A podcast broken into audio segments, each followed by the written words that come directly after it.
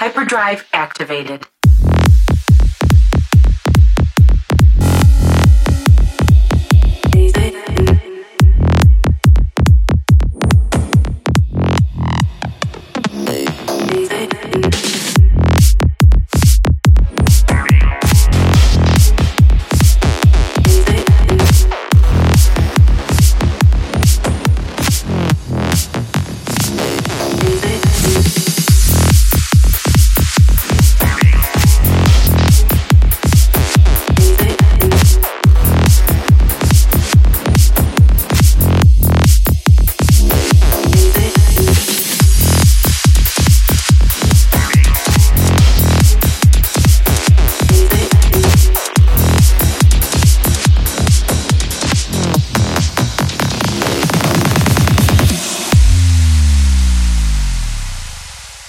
There is a security breach.